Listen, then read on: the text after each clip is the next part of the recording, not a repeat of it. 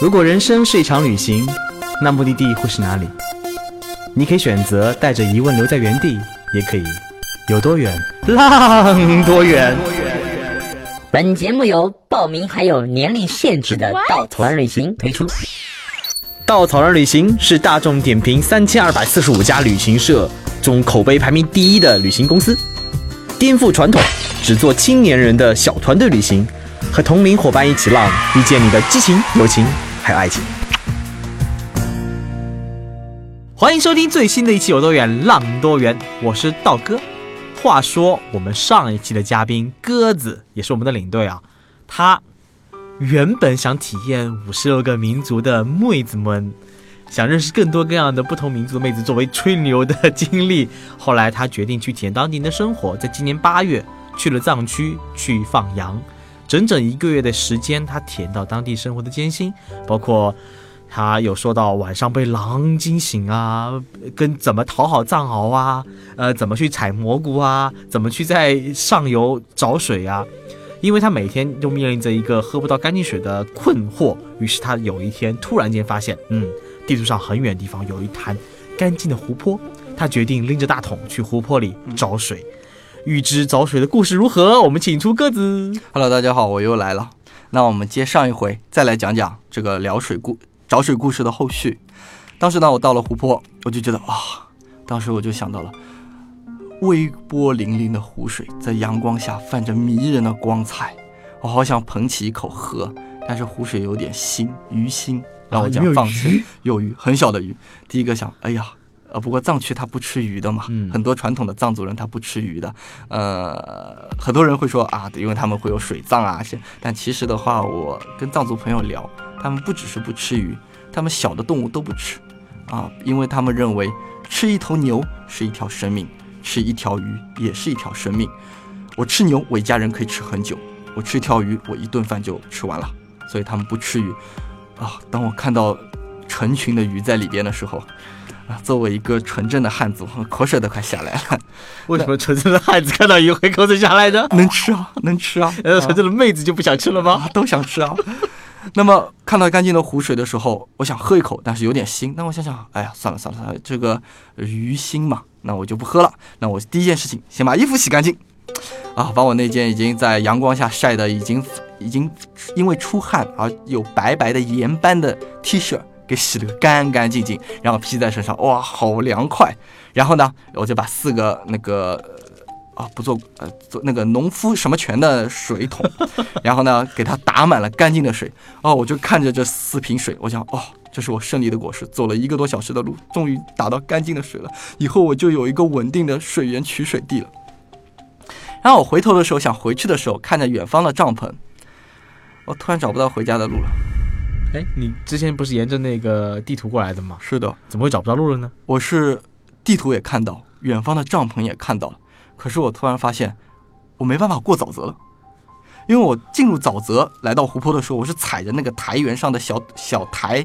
嗯，小疙瘩一个一个的跳过来的。那么我没有拎着水的时候，我是身轻如燕，想怎么踩就怎么踩。但当我拎着四桶水的时候，我会面临一个问题：原来能够承载我的那个小土疙瘩，它可能承载不了我一个重量了，因为，呃，四桶水的话，可能会让我行动有点不便。原来的话，我可以跳个一米五，我本来只能跳一米，那就导致有些地方我没办法回去了。嗯，哦，然后主要是认识，我还没当时还没认识到这个危险，我就觉得那我绕嘛，绕的话我总归能走的，我绕着湖走嘛。结果我发现这片湖是被沼泽它给包围着包围的，因为这时候我才意识到有湖水，有湖水说明这个地方湿润，但是水哪里来的？它不是那个河流引来的，它是下着雨之后从四面八方汇集而来的，那它周围就全是沼泽地啊。当时我还没意识到的危险的时候，我就想啊，那我就跳嘛，然后我就开始一个一个的土疙瘩在跳，等到我跳到一个，我当时就是在一个地方，我准备围着一个土疙瘩跳的时候，我一过去，发现我少算了一点点距离，我一脚踩进了沼泽，是那种红军过长征那种会陷下去沼泽吗？呃，反正当时我一脚踩下去的时候，那个泥浆已经瞬间淹没了我的大腿。哇真的很吓人。嗯，然后我不是，啊当时幸好我不是两条腿都下去，就是我是一个跨的动作，那一只前脚进去，后脚的话，啪，就是就是说就是产疙瘩了，对，踩到疙瘩上了，而且我离疙瘩还有点距离，我的脚的话就明显感到有个很强大的吸力在吸我的脚。哦，当时我六手，我就脑子空白了，求生的本能就来了，然后我就把水桶，那时候还是什么干净的水啊，我不要了，然后我就抓着那个草地，然后把自己拔出来。呃，拔出来的时候，那我就觉得，拔出来的时候还就算了，当我踩在那块草地的土疙瘩的时候，我发现我的土疙瘩开始在往下沉。因为它是台原地貌，地下都是，就是说也不叫青苔，那个的话就是说都是，呃，可能是一层稀泥，很对厚厚，的一层稀泥，然后上面都是有植被，植被，然后那个第一，我们那个叫第一植物，第一植物的话呢，积累下来的，然后你的人重量有点重，然后的话呢，就开始慢慢的往下沉，然后你就看到很绝望，就像电影一样的很绝望，我的脚面开始泛水泡，啵啵啵啵啵啵啵啵啵啵啵啵，然后我四面环顾啊，再想跳回去很难啊、当时你怎么办？如果你遇到这种事情的话，你准备怎么办？尖叫，还能干嘛？好绝望。呃好绝望当时的话，我第一反应的话就是先把水捡起来。虽然说水能够让我加速成，要把水捡起来，然后往来的方向把水一瓶一瓶往外丢，然后趁着最后的时候再一脚跨过去。跨过去之后，我终于落地了。落地了之后，发现我发现真的是走不出这片沼泽，因为我的方向感还在，可是我的路线感已经迷失了，我不知道该怎么走出去。而且就之前踩那些小土疙瘩已经完全找不着了。对，包括后面还有一次尝试的时候，我也是又一次一脚踩空，就是我当时就出来的时候，两个大腿，就是全是泥了呃，三脚以下部位全是泥了，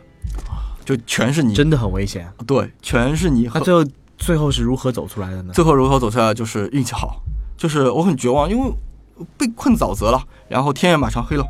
我完全不知道该怎么走出去。这时候的话呢，我发现诶，有一匹马，有一群马，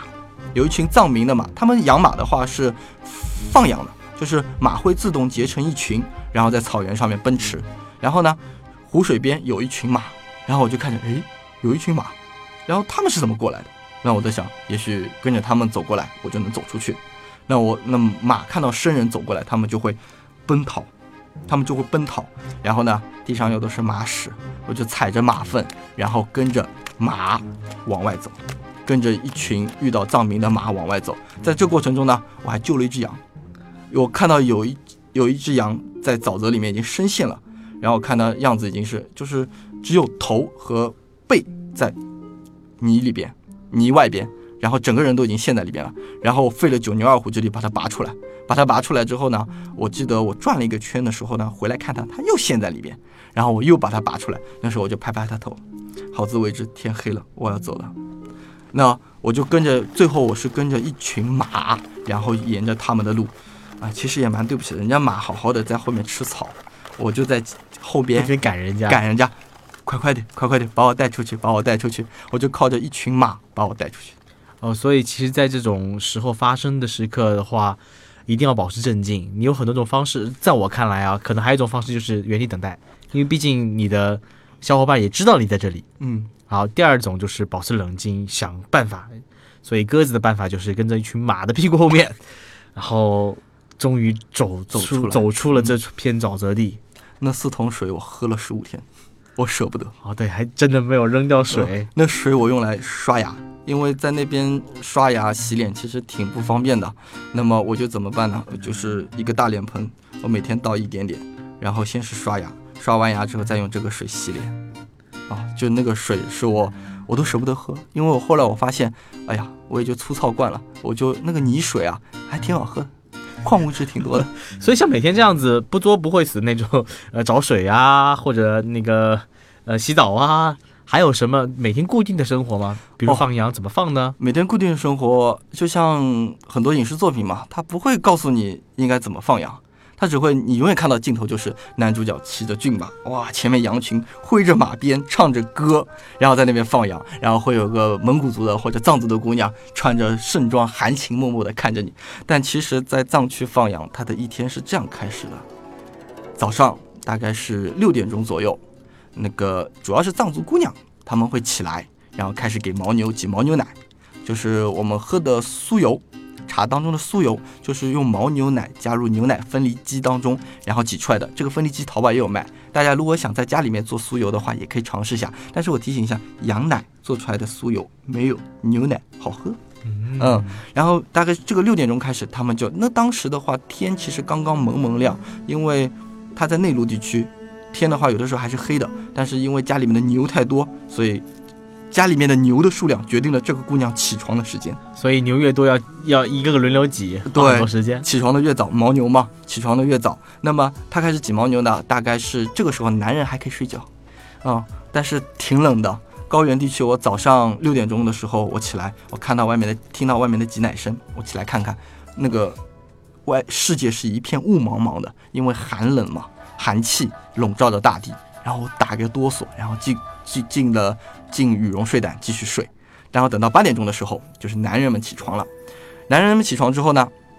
第一件要做的事情就是数一下羊圈里面的羊有没有少，有没有被狼咬掉？对，有没有被狼偷掉或者羊自己跑散掉。然后呢，这个时候呢，呃，挺有意思的。当地规定八点半才能放羊去吃草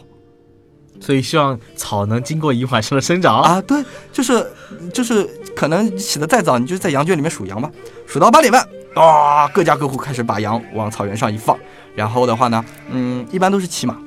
骑着马，然后你把羊、牛、牦牛、羊牛，呃，羊和牦牛往外一赶，赶了之后呢，你就骑在马跟着。注意啊，八点钟这个时候我是没吃早饭的。哦，对哦，所以他们没有早饭这个。我一开始也是以为这样的，一开始我在想，哦，他们不吃早饭的，哎，我不知道嘛，我想住在人家家里面，一分钱也不花，然后人家供我吃供我穿，我刚来的时候想也不好意思能吃早饭嘛，对吧？我在想干活了干活了，那我就开始骑着马放着牛羊往外跑，然后羊呢，就牛不管，它会一个方向赶，主要是羊，就是你得看着它，它会羊在那边吃，咬着那个嫩嫩的青草，吃的吧唧吧唧咔嚓咔嚓作响的时候，我就在旁边看着，好饿啊，真的好饿。然后这个时间到维持是几点呢？大概是两个小时。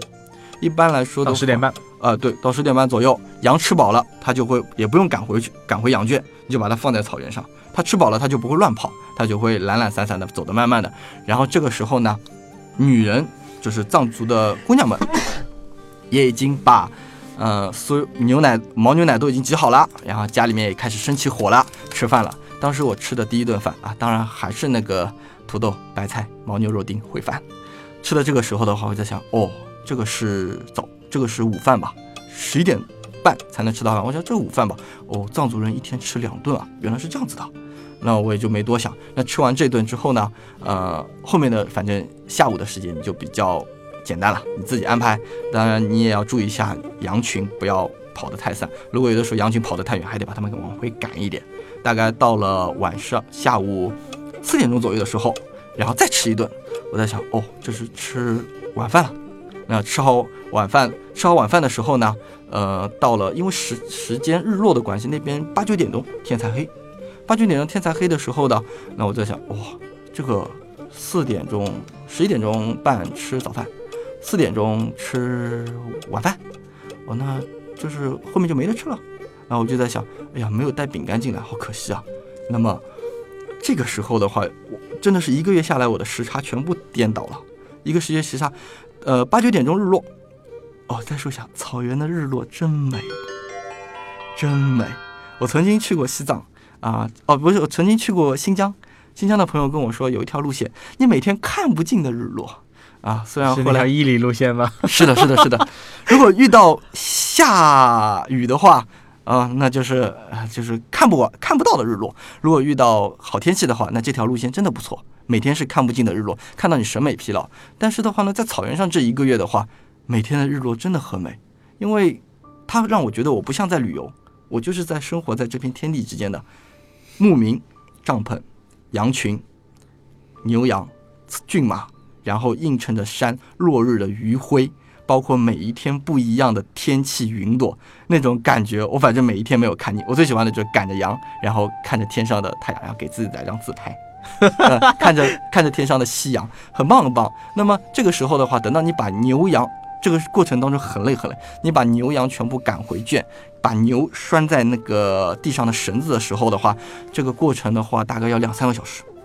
两三个小时后，然后大家开始回到自己的帐篷，然后开始做饭了。哦，所以十一点半那是早饭，十一点半是早饭，中饭，中饭现在开始晚饭了。十点半是晚饭，十点半才能吃到晚饭啊！当然晚饭还是土豆、白菜、牦牛肉丁。所以早饭跟晚饭、中饭都是一样的。对对对对，嗯就一天三顿，就吃这个。呃呃，当然也有不一样的，就是有的时候他会给你吃包子，就是他做的包子很有意思，会把土豆切丝儿，然后炒一炒，炒一炒了之后呢，土豆、白菜、三星包子，对的，对的，对的，对的，对的，对的，是的，是的，就是这样其实。把烩饭换成了啊面皮儿。对，然后他说这个是有客人来的时候才吃的。我说哦，好的，好的，好的，好的。那么偶尔的时候拿根火腿肠，我第一次才知道，原来那种充满了淀粉含量的一块五毛钱一根的火腿肠，用那油么的美味。用用油煎一下，撒上一点点五香粉，啊、太好吃了，啊，真的是吃到我觉得哦，好多肉啊。就吃到这种感觉，就是草原和我生活想象的完全不一样。真实的牧民，他们的生活真的很清苦。我吃的比狗还不如，就是狗它还有每天是炖的那个羊肉骨头，大羊肉大骨头。然后我有一天看朋友说，我说这个羊肉炖一炖我也能吃啊，你怎么跟他的那家账号抢东西吃对啊了？，因为他从一个大的塑料袋里面就把那个羊排、羊骨头，我说上面还有肉，炖一炖挺好吃的浪。费对吧？对，然后我的木，我的朋友汪修他就跟我说，呵呵呵这个是病死的羊，哦，嗯，煮一煮才给狗吃，你吃吗？我说呃 我就不吃，然后我就就是真实的生活，他们吃的真的是很简单，就是这样简简单的一日三餐，永远是这样的一日三餐，吃一个月。那种感觉就是，我后来是到兰州，我在兰州机场附近的一个小镇子生活了一个礼拜。那一个礼拜，你猜我吃什么？每天都是火腿肠。呃，哎呦，我绝对不吃火腿肠，我每天一直烧鸡，哇，每天一只药膳鸡，然后卖药膳鸡的呃老板喊我要切吗？我说不要切，然后我就每天一只帮着药，啃，对我就一直每天一只药膳鸡抱着啃。我朋友说我是黄鼠狼投胎转世，就回到上海以后的话啊，不过回到上海以后，我还是怀念那个，就是把火腿肠煎一下，煎的有点微微焦黄，撒上一点五香粉，大家可以尝试一下，美味。好有画面感。端着一杯泥水，然后看着日落云彩，马儿在旁边跑，羊儿在旁边咩咩的叫非常棒。生活虽然很清苦啊，但真的很真实，而且他们我认识到的藏族朋友和我平常旅行的时候可能遇到的一些朋友不太一样。如果要用一个字来形容的话，我觉得是真。他们待人很真，就是做事情也很真，很呃，就是感要感到这是这真实的人和人打交道，很纯粹。你比方说，我到藏族家，当我到朋友家里面的时候，他第一件事情就是，呃，因为帐篷嘛，它底下没有垫东西，就是草地，然后他就给我一个垫子，让我坐在火炉旁。他说：“哎，你坐，你坐，这是我们带客人的上座。”然后我就上座，然后他拉出来很多东西，沙琪玛、饼干啊，然后小的，反正各种各样的小的糕点吧，就是那种什么呃云片糕啊，啊也也不叫云片糕，但类似于这样的一些东西，花生酥啊，他会给你吃，一个塑料袋里面拉出来给你吃。他说：“哎，好吃，好吃的很。”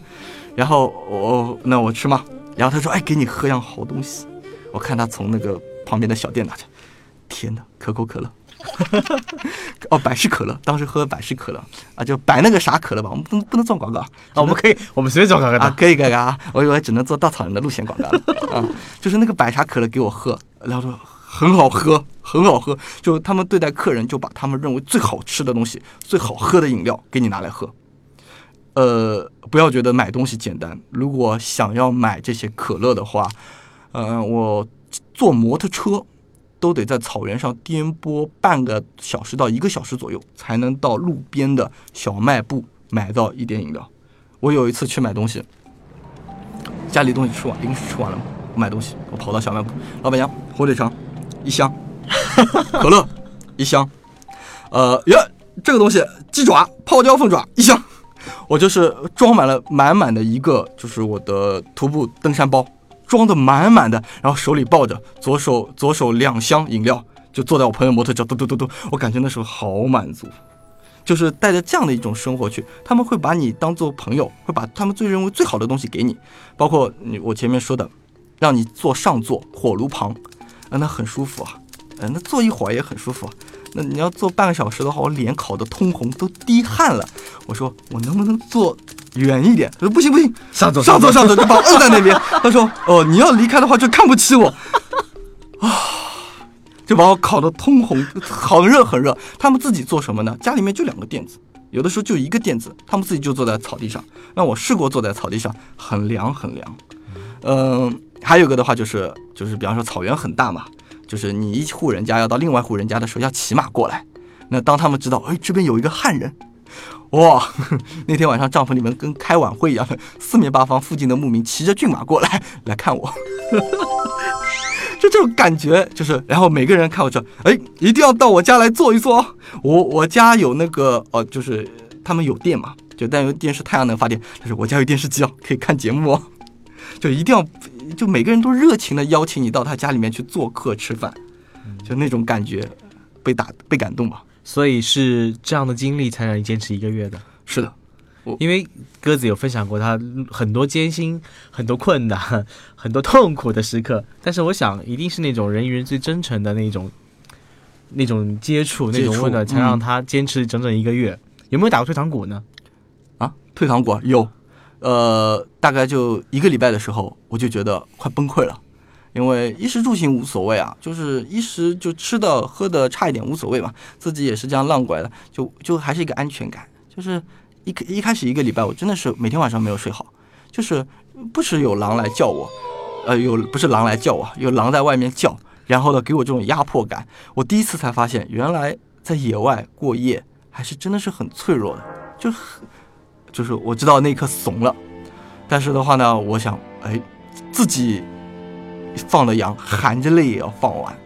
那我怎么办呢？我当时就买了一盒彩虹糖，数一数，正好二十八颗，然后我每天吃一颗，哇每天吃一粒，每天吃一粒彩虹糖，就告诉自己，等到彩虹糖快吃完的时候，自己的放羊结束了。可是等到一开始最后一颗的时候，是不是很舍不得？不止哦，不止哦，就是一开始是我每天准时早上起来含着一颗糖去放羊，然后觉得哎呀少了少了。可是等到最后的大概是几个礼拜的时候，一一个多礼拜的时候，我就忘记吃糖了，因为我已经彻底喜欢上了放羊的生活。它虽然简单，虽然就是每天就是这样一些事情，包括包括你扫，你要处理很多牛粪，然后你要清理羊圈，把羊粪扫起来的时候，扫完羊粪自己身上都是苦的。因为羊粪是苦的，我感觉就是臭到连草原上的牛虻都不愿意来叮我。那么还有的话呢，就是